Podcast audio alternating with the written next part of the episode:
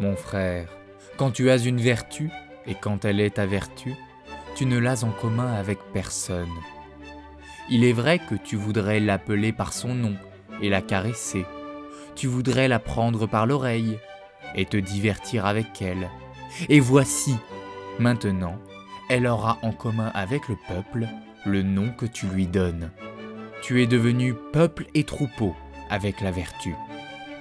Tu ferais mieux de dire Ce qui fait le tourment et la douceur de mon âme est inexprimable et sans nom, et c'est aussi ce qui cause la fin de mes entrailles.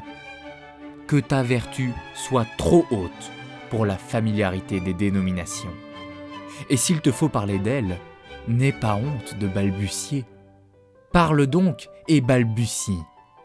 Ceci est mon bien que j'aime. C'est ainsi qu'il me plaît tout à fait. Ce n'est qu'ainsi que je veux le bien. Je ne le veux point tel le commandement d'un Dieu, ni telle une loi et une nécessité humaine, qu'il ne me soit point un indicateur vers des terres supérieures et vers des paradis. C'est une vertu terrestre que j'aime.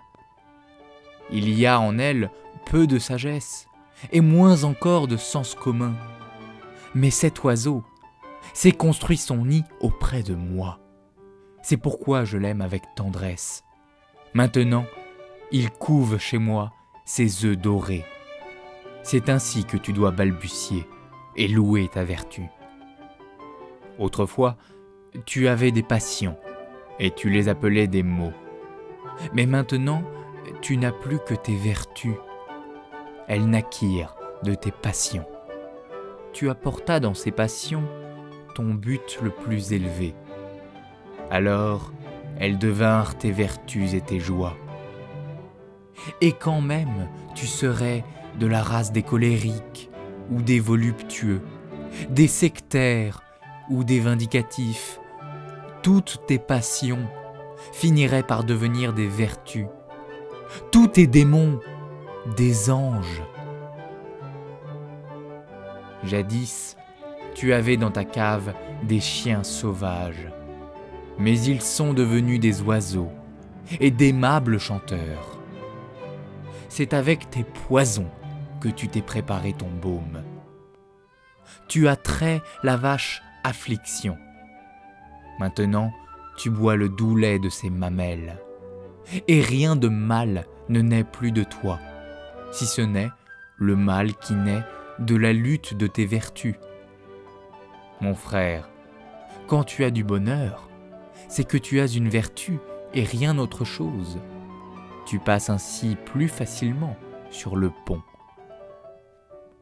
C'est une distinction que d'avoir beaucoup de vertus, mais c'est un sort bien dur. Et il y en a qui sont allés se tuer dans le désert, parce qu'ils étaient fatigués de servir de champ de bataille aux vertus. Mon frère, la guerre et les batailles sont-elles des mots? Ce sont des mots nécessaires. L'envie et la méfiance et la calomnie ont une place nécessaire parmi tes vertus.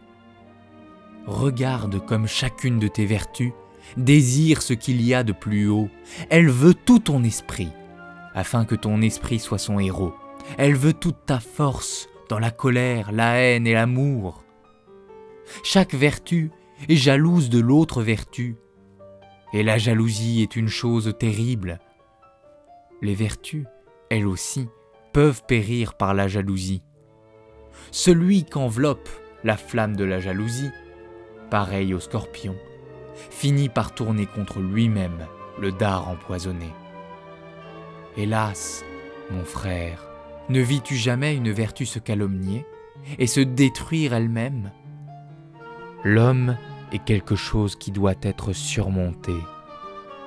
C'est pourquoi il te faut aimer tes vertus, car tu périras par tes vertus. Ainsi parlait Zarathustra.